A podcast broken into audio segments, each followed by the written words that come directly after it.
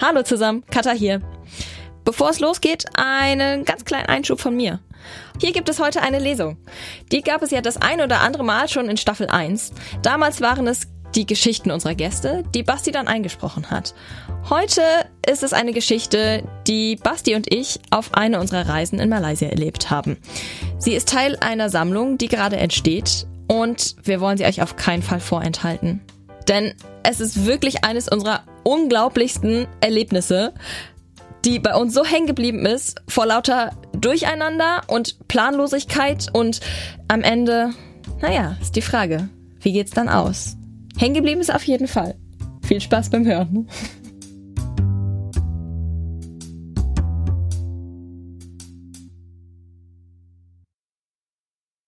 Der Taxifahrer. Ich stand, dicht gedrängt zwischen zwei Reisebussen, mitten auf einem sandigen Feld am Busbahnhof von Gerantut, einer Kleinstadt im Herzen Malaysias. Mit jedem Atemzug sog ich den Nebel unkatalysierter Linienbusse ein. Um mich herum toste ein mehrstimmiger Kanon sich drängelnder Taxifahrer. Helly, my friend, Helly, my friend, Gotama Negara? Hier, come here, Jeep, Jeep, Taxi! Ungefähr 20 Männer, Kaum einer über 30 Jahre alt buhlten um meine Aufmerksamkeit und die einer Handvoll anderer Touristen. Während ich versuchte, in der Masse unsere Rucksäcke aus dem Rumpf des Busses zu retten, zeigte meine Frau Kata auf einen hageren, älteren Mann am Rande der Menge, der sie mit kleiner Geste zu sich heranwinkte. You go Tamanegara? I can make 20 Ringgit, wisperte er ihr entgegen. 20 Ringgit, umgerechnet circa 5 Euro, war immer noch deutlich zu viel im Verhältnis zu dem, was Einheimische bezahlen würden. Aber im Vergleich zu den Rufen der Krachmacher um uns herum war es ein Angebot, über das wir keine Worte verlieren mussten. In Malaysia wird nicht verhandelt. Das war eine Frage des Respekts. Kata nickte erst mir, dann dem Fahrer zu und sagte, ja, terima kasih, was so viel heißt wie, ja, vielen Dank. Der Tamanegara ist einer der letzten echten Urwälder dieser Welt. Dorthin waren wir auf dem Weg. Über 130 Millionen Jahre soll er alt sein und unberührt. Zumindest wurde er so beworben von den Touristenfängern in Kuala Lumpur, der Hauptstadt Malaysias, aus der wir gerade angereist waren. Die Touristenfänger erkannte man stets an den abgewetzten Schnellheftern unter den Armen. Sobald sie uns sahen, hüpften sie aus einem Hauseingang direkt vor unsere Füße und wanderten dann rückwärts vor uns her, während sie ihren Verkaufstext herunterbeteten. Tamanegara, wonderful, wonderful. You get the full experience, just for a small money. Wir würden eingeborenen Stämme treffen, seltene Tiere beobachten können und die Weiten des ältesten Urwaldes der Welt erleben. Aber eben nur, wenn wir jetzt und hier einschlagen würden. Es könnte gleich heute Abend losgehen, wenn wir wollten. Wollten wir nicht.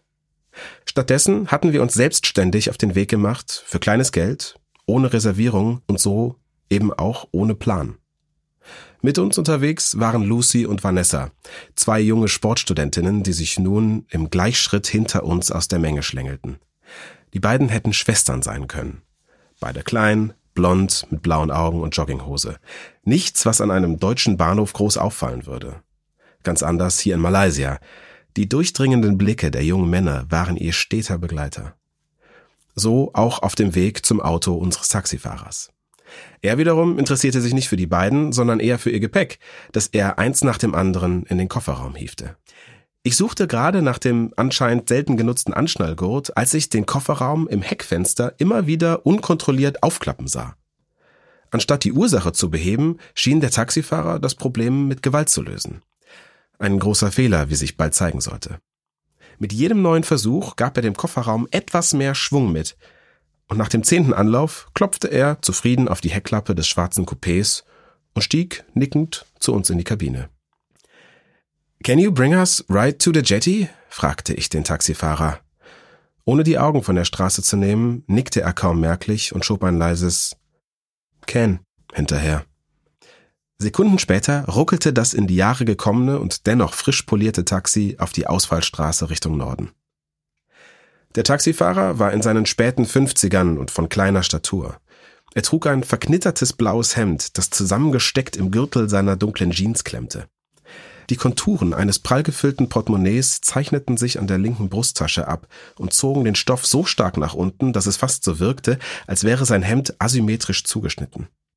Seine Worte waren so sparsam wie seine Gesten. Auf die Frage, wann wir unser Ziel erreichen würden, antwortete er beispielsweise nur knapp soon, das mehr Raum für Interpretation ließ, als es Klarheit schuf.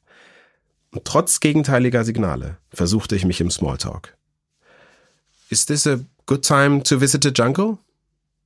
Yes. Will we have trouble to get tickets for the ferry? No. Ich konnte nicht sagen, ob er mich nicht verstand oder einfach nicht reden wollte. Mit jedem Wort, das er nicht sagte, verriet er mir jedoch mehr über sich, als es Worte hätten tun können. Nur, das wusste ich zu dem Zeitpunkt noch nicht. Wir ließen ein großes Neubaugebiet links liegen und bogen auf eine Landstraße ab. Der Fahrer beschleunigte mit unerwarteter Entschiedenheit. Dabei bretterte er so zielsicher durch jedes zweite Schlagloch, dass ich glaubte, sein oberstes Ziel wäre es nicht anzukommen, sondern konstant 20 Kilometer pro Stunde oberhalb der zugelassenen Höchstgeschwindigkeit zu bleiben. Mit jedem Schlag der Stoßdämpfer schnürte sich mir die Kehle ein wenig mehr zu.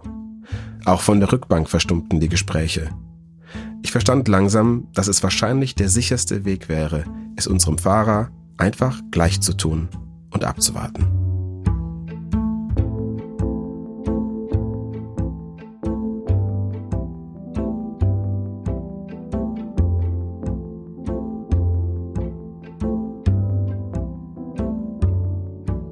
Gut eine halbe Stunde später erreichten wir den Jetty. Von hier aus könnten wir mit einem Langboot weiter ins Basislager des Urwaldes fahren. Da wir gelesen hatten, dass nur einmal täglich abgelegt wurde und die Plätze stark limitiert wären, sprang Kata unmittelbar nach der Ankunft aus dem Taxi und lief mit Lucy zum Ticketcounter. Vanessa und ich legten gerade das Geld zusammen, als der Taxifahrer gestenarm die Hand hob. Er zeigte auf das Schloss, drehte das Handgelenk hin und her und blickte uns regungslos an. Er schien mir anzusehen, dass seine Performance nicht eindeutig gewesen war und legte nach. Er fasste mit beiden Händen imaginär an den Kofferraum, machte ein quietschendes Geräusch, schüttelte dabei den Kopf und sagte No can. Der Kofferraum ging nicht mehr auf. Am Ticketschalter hatten die beiden Glück. Noch waren kaum andere Touristen angekommen. So hatte die Dame am Schalter Zeit, ihnen das weitere Vorgehen zu erläutern. Sie müssen nun noch die Tickets in diesen zwei Gebäuden vorlegen, Dabei deutete sie auf zwei Hütten am anderen Ende des Piers. Dort erhalten Sie Kameralizenzen, falls Sie Fotos machen möchten, sowie Tickets für den Nationalpark. Ihre Tickets gelten für das Langboot, das um 13 Uhr ablegt, also in knapp zwei Stunden. Seien Sie bitte pünktlich, zehn Minuten vor Abfahrt unten am Steg zum Beladen. Wenn Sie nicht da sind, legen wir ohne Sie ab. Dann müssen Sie bis zum nächsten Tag warten und natürlich auch noch ein neues Bootsticket kaufen. Von dem Drama, das sich in diesem Moment am Taxi entfaltete, bekamen die beiden nichts mit. Der Kofferraum wollte nicht. Der Taxifahrer, Vanessa und ich rüttelten gemeinsam, drehten den Schlüssel abwechselnd im Schloss und zogen anschließend mit vereinten Kräften am Kofferraumdeckel. Dabei brach mir beinahe der Schlüssel ab, der gleichzeitig auch Zündschlüssel war. Schließlich erkundigte ich mich, Is there a car repair shop around here? Gibt's hier eine Werkstatt?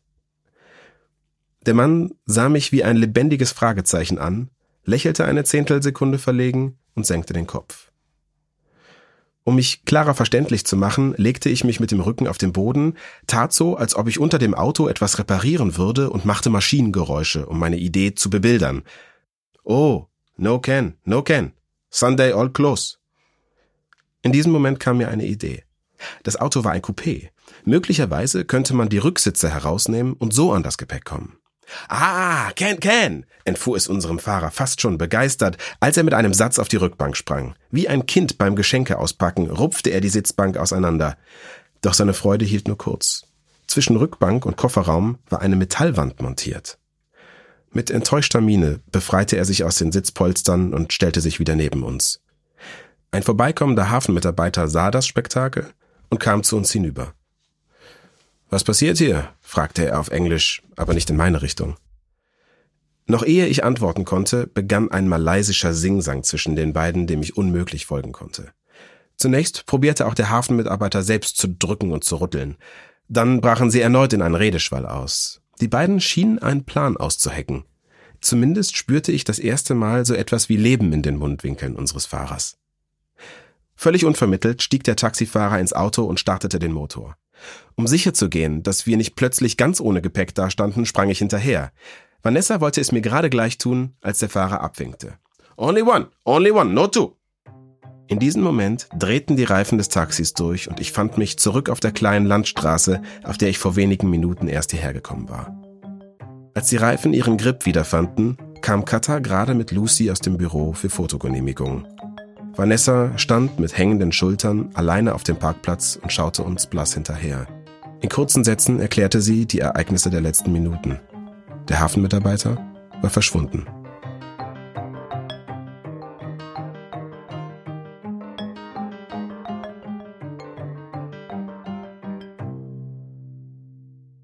Je tiefer der Taxifahrer das Gaspedal Richtung Erdboden drückte, desto schneller wirbelten meine Gedanken. Where are you taking me? rief ich gegen den Motorenlärm an. Yes, antwortete er und drückte mit unbeeindrucktem Blick weiter auf das Gaspedal. Um mich selbst zu beruhigen, malte ich mir ein Best-Case-Szenario aus. Wir hatten noch gut 90 Minuten Zeit, bis das Boot mit oder ohne uns ablegen würde. Sollte er mit mir tatsächlich zurück nach Gerantut fahren in eine Werkstatt, würde das 30 Minuten dauern. Die Fahrt zurück zum Jetty ebenso. Blieben uns also 30 Minuten für eine Lösung. Erleichtert merkte ich, dass mein kleiner Rucksack mit sämtlichen Wertsachen zwischen meinen Beinen im Fußraum ruhte. Doch dann erstarrte ich. Im Rucksack lag neben dem GPS-Tracker auch unser Handy. Verdammt! Ich kramte weiter im Deckelfach meines Rucksacks und fand meinen Leatherman. Ich wollte das Leatherman gerade griffbereit in meine Hosentasche stecken, als der Wagen abrupt zur Seite schwankte. Der Taxifahrer hatte ruckartig auf die Gegenfahrbahn gelenkt, um an einem Reisebus vorbeizuziehen. Ein Schreck durchfuhr mich. Vor uns erhob sich der höchste Punkt einer unübersichtlichen Bergkuppe. Meine Gedanken überschlugen sich. Jedes entgegenkommende Fahrzeug würde unser Ende bedeuten. Kein Leatherman der Welt würde da noch helfen. Ich schloss die Augen. Meine Fingernägel krallten sich fest in den gummibezogenen Türgriff. Sekunden dehnten sich zu einer Ewigkeit. 21, 22, 23, kein Aufprall. Ich öffnete meine Augen wieder und spürte, wie das Taxi hektisch zurück auf unsere Spur wechselte. In diesem Moment zischte ein Auto von vorne an uns vorbei.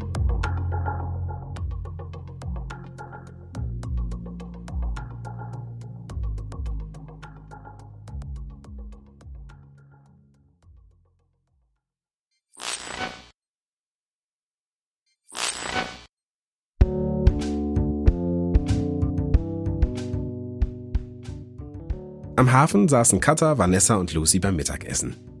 In Ermangelung an Alternativen hatten sie sich einen Tisch organisiert und aßen nun zehn Meter oberhalb des Piers Chicken Curry und Fischsoup. Die beiden Freundinnen erzählten von ihren Reiseerlebnissen.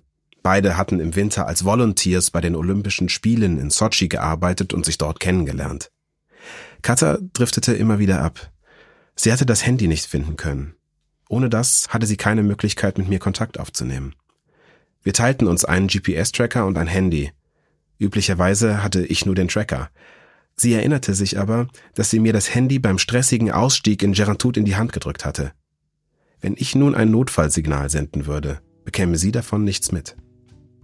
Auch Lucy und Vanessa schienen etwas besorgt. Ohne ihre Rucksäcke hätten sie keine Wechselkleidung mehr. Was für ein Desaster.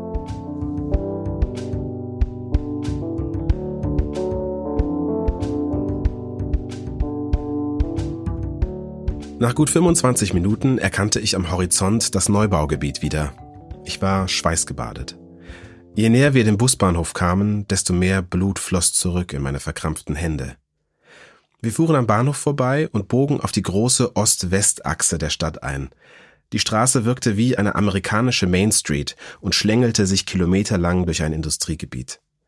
Wir passierten mehrere zugeschlossene Autowerkstätten, ehe das Taxi neben einem mit Flammen lackierten Sportwagen zum Stehen kam. So wie es schien, hatte der Hafenmitarbeiter diese Empfehlung ausgesprochen, denn mein Taxifahrer schaute genauso verdutzt rein wie ich. Anstatt Inspektionen und Ölwechsel gab es hier Kotflügel oder Subwoofer. Das hier war keine Werkstatt, es war ein Tuningschuppen. In diesem Moment traten drei Gestalten aus dem Gebäude. Zuerst ein kleiner Dicker, dann ein langer Lulatsch und zuletzt einer mit dem schlechtesten aus beiden Welten. Mittelgroß und einem Oberlippenbart, der jedoch mehr aus Flaum bestand. Was sie vereinte, war das Tragen einer glitzernden Baseballcap, die auf jedem der drei Köpfe deplatziert wirkte, als wäre sie Teil eines schlecht abgestimmten Kostüms. Das erste Mal spürte ich so etwas wie eine Verbindung zwischen meinem Fahrer und mir. Er hob die Augenbrauen, atmete leicht aus und schaute etwas belustigt zu mir rüber. Okay, seufzte er und öffnete die Tür. Der Taxifahrer verschwendete keine Zeit und kam mit freundlichem Drängeln zum Punkt. Der Kofferraum ließe sich nicht mehr öffnen, wir bräuchten dringend ihre Hilfe. Zwischen den drei Tunern entbrannte eine kurze Diskussion, die schließlich durch ein Machtwort des Kleinen beendet wurde. Es schien so etwas wie der Anführer zu sein. Ohne weitere Hinweise von uns entgegenzunehmen, begann sie ihre Untersuchung mit dem scheinbar obligatorischen Drücken und Rütteln am Kofferraum. Erst der Mittelgroße, der so etwas wie der Azubi zu sein schien, dann war der Große an der Reihe, dessen Arme aus kaum mehr als Haut und Knochen zu bestehen schienen, und zuletzt musste auch der Anführer selbst bestätigen, dass diese Methode erfolglos war. Wie wir bereits vor inzwischen 45 Minuten festgestellt hatten, entdeckten auch sie nach Entfernen der Rücksitze eine Metallwand zwischen den Sitzen und dem Kofferraum. Anders als wir verfügten die drei Tuner jedoch über die Werkzeuge, um diese Wand auch zu entfernen. Leider mit mäßigem Erfolg. Hinter der Metallverkleidung kam eine Metallwanne zum Vorschein, in die der Kofferraum eingelassen sein musste. Es schien lediglich einen kleinen Spalt zu geben, durch den der Kabelkanal gelegt worden war.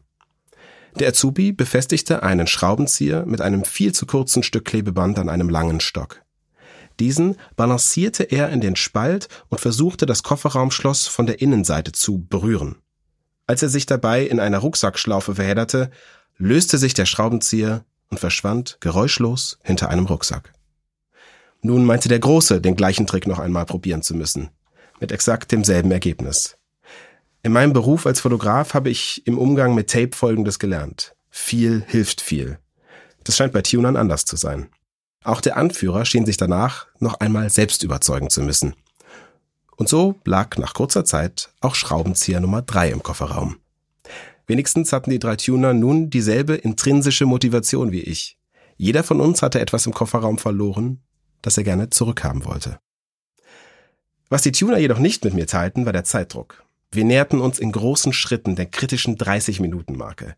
Doch statt neue Lösungen zu entwickeln, bauten der Große und der Azubi unter den wachsamen Augen des Anführers zunächst die Rückwand wieder ein. Anschließend mussten sie sich bei einem Getränk von der Anstrengung erholen, ehe sie noch ein paar Mal am Kofferraum rüttelten. Der Taxifahrer und ich standen die ganze Zeit stumm an der Seitenlinie und betrachteten das Schauspiel, auch amüsiert. In diesem Moment lehnte sich der Taxifahrer zu mir herüber, hielt seine rechte Hand aufs Herz und sagte zu mir, Mein Name Abdul. Völlig perplex ob der plötzlichen Nähe, brachte ich stotternd heraus, uh, Wow, uh, thank you, uh, yeah, um, my name is Sebastian. Ein mildes Lächeln umspielte Abduls Lippen. Doch mit einem schlichten Okay war der Moment der Verbundenheit ebenso schnell vorbei, wie er gekommen war. Doch seine Worte hatten mir neuen Antrieb gegeben.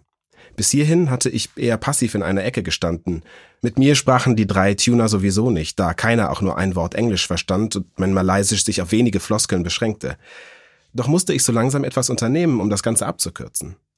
Bei dem ganzen Rütteln hatte ich die Möglichkeit genutzt, durch einen kleinen Schlitz seitlich in den Kofferraum zu blinzeln. Es sah so aus, als ob sich einer der Gurte U-förmig in das Schloss gelegt hätte und dieses nun ausfüllen würde. Das könnte bedeuten, dass es möglicherweise genügte, durch Anheben der Kofferraumklappe eine handgroße Öffnung herzustellen und dann den Gurt mit der Hand aus dem Schloss zu ziehen. Ich kann mich nicht mehr genau erinnern, welche Gesten ich gemacht habe, um das zu erklären. Anscheinend war es wenig interessant, denn die drei waren schon wieder in eine Diskussion verstrickt. Sie schienen unschlüssig, ob der Varga Assing, der Ausländer, mit seiner Beobachtung recht haben könnte. Sie diskutierten einfach rüttelnd weiter. Irgendwann begann der Azubi, gefühlt mehr aus Trotz als aus Überzeugung, den Kofferraum sehr kräftig nach oben zu heben. Und siehe da, der Spalt, von dem ich berichtet hatte, öffnete sich wieder ein kleines bisschen. Wie besessen deutete ich mit dem Finger darauf und sagte, look, hier, look, look. Aber statt zu schauen, schob der Chef den Azubi auf Seite, um selbst mit voller Energie zu heben. Im Brustton der Überzeugung winkte er ab, ließ die Klappe fallen und verschwand in der Werkstatt. Ich bekam den Eindruck, dass das Vertrauen der Tuner untereinander genauso groß war wie meines inzwischen in sie. Denn jetzt fing wieder der Große an zu probieren, ob der Anführer recht hatte. Und so verging erneut wertvolle Zeit. Während der Große noch vergeblich am Hebeln war, kam der Anführer mit einem riesigen Schraubenzieher zurück aus der Werkstatt. Seine Mimik hatte sich verändert. In seinem Gesicht stand kurzer Prozess. Er drückte den Großen zur Seite, steckte den Schraubenzieher in das Schloss und rammte ihn mit einem gezielten Hammerschlag in das Kofferraumschloss. Auf der anderen Seite des Metalls hörte man etwas brechen. Sonst passierte nichts. Ich blickte auf die Uhr. In 33 Minuten würde das Boot ablegen.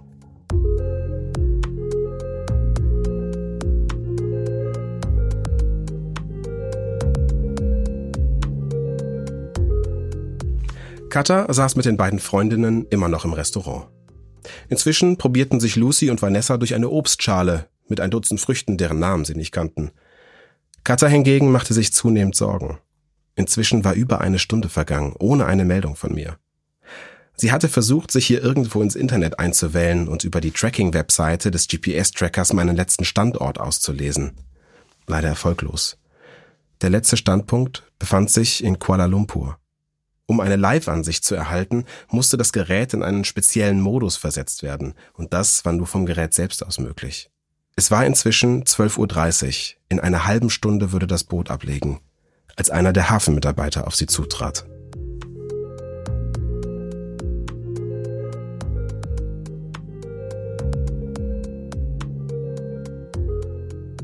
Der Kofferraum rührte sich noch immer kein bisschen. Während der Anführer weiter grummelnd versuchte, das Schloss mit dem Schraubenzieher zu malträtieren, verrieten die Blicke der beiden anderen, dass sie sehr genau wussten, was ihr Chef da gerade angerichtet hatte. Ein kaputtes Schloss, das sich nicht öffnete, war eines, das sich nie mehr öffnen würde. So richtig traute sich das aber keiner auszusprechen. Mein gestresster Blick auf die Uhr verbreitete auch bei ihnen zunehmend Unruhe. Um aus der Endlosschleife sich leer austauschender Blicke auszubrechen, machte ich Andeutungen, dass man den Schraubenzieher auch wunderbar als Hebel nutzen könnte. Eine gespannte Stille breitete sich aus. Alle hatten verstanden, was ich meinte und welcher der nun wahrscheinlich einzige verbleibende Weg wäre, sogar der Anführer. Das Blech des Kofferraums müsste aufgehebelt werden. Plötzlich ergriff nun Abdul die Initiative. Er schnappte sich den Schraubenzieher des Anführers und quetschte ihm mit einem schnellen Ruck zwischen Schloss und Kofferraumdeckel. Der Große und der Azubi griffen im gleichen Moment zu und taten das, was sie am besten konnten. Anheben und rütteln. Sichtlich überrumpelt packte auch der Anführer mit an. Der Kofferraum öffnete sich einen kleinen Spalt, etwa so groß, dass eine Hand hineinpassen würde. Niemand traute sich loszulassen, und so verharrten alle für ein paar Sekunden in ihrer Position. Ich stand am Rand und versuchte irgendwie dazwischen zu kommen, um die Hand von innen an das verklemmte Schloss zu bekommen. Hätte uns so jemand sehen können, man hätte loslachen müssen. Vier Menschen hielten mit schmerzverzerrten Gesichtern einen Kofferraumdeckel fest, während einer wild drum herumlief und versuchte reinzugreifen. Dann ließen, wie abgesprochen, alle gleichzeitig los und der Kofferraum schnellte wieder zu. Abduls Verzweiflungstat hatte etwas ausgelöst. Plötzlich waren wir alle ein Team. Während Abdul den Schraubenzieher am Schloss verkeilte, hoben der Große und der Azubi den Kofferraum wieder an. Ich packte mir eine Lampe und leuchtete in den Innenraum, damit der Anführer die Hand in Richtung des verklemmten Gurts navigieren konnte. Tatsächlich erreichte er den Gurt und löste ihm mit einem kurzen Ruck. Wir alle spürten, wie sich der Widerstand im Schloss löste. Ein Lächeln ging durch die Runde. Allerdings war der Kofferraum noch immer nicht offen.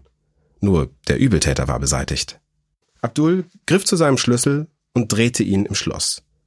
Doch es passierte nichts. Der Anführer wirkte erstaunt, während der Große sich ertappt wegdrehte. Der Schlag mit dem Schraubenzieher hatte das Schloss tatsächlich so zerstört, dass man es weder öffnen noch schließen konnte. Ein klarer Fall von Verschlimmbesserung. Nun, als Team waren wir jetzt alle gewillt, den letzten finalen Schritt zu gehen. Der Azubi holte ein Brecheisen, wir alle nahmen all unsere Kräfte und schoben die Hände in den nun bereits unterarmgroßen Spalt und rissen am Kofferraum. Ein paar kräftige Züge später schoss die Heckklappe nach oben, fast gegen das Kinn des Anführers. So absurd die Situation war, Abdul lächelte wieder. Im bestimmenden Ton wies er die Tuner an, die Rucksäcke auf die Rückbank zu schmeißen. Es war nun 12.50 Uhr. Zehn Minuten bis zur Abfahrt des Bootes.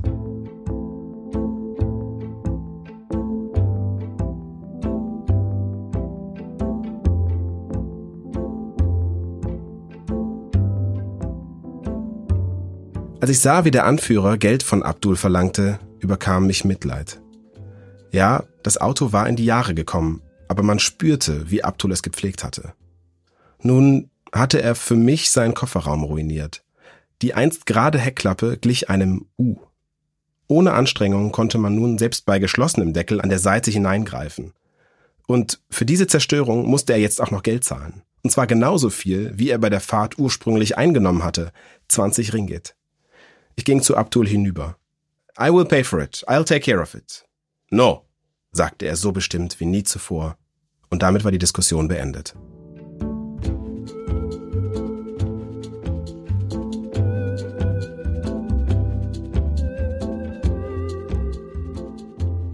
Es war fünf Minuten vor 13 Uhr. Der Hafenmitarbeiter, der vor einiger Zeit bereits da gewesen war, näherte sich ihnen gerade erneut. Bitte packen Sie jetzt Ihre Sachen und gehen Sie runter zum Jetty. Es ist Zeit. Sie sind bereits zu spät. Die drei schauten sich besorgt um. Was sollen wir jetzt machen? fragte Lucy und sprach damit aus, was alle dachten. Ich kann hier jetzt nicht weg ohne Basti, sagte Katha. Vanessa, kannst du den Mann beschreiben, der euch vorhin geholfen hat? Ja, ich kann's probieren. Kennen Sie einen groß gewachsenen Mann, braune Haare, Schnäuzer? Der Hafenmitarbeiter hielt inne und musterte sie eingehend. Ja, das ist mein Bruder. Was hat er gemacht? Katha übernahm und erklärte die Lage. Für mich ist es jetzt hier keine Möglichkeit, ohne meinen Freund aufzubrechen. Gibt es irgendeinen Weg, wie Sie rausfinden können, wer dieser Taxifahrer ist? schloss sie. Der Mann dachte besorgt nach. Dann nahm er sein Handy aus der Tasche und tippte wild auf seinem Telefon herum. Ich sehe, was ich tun kann.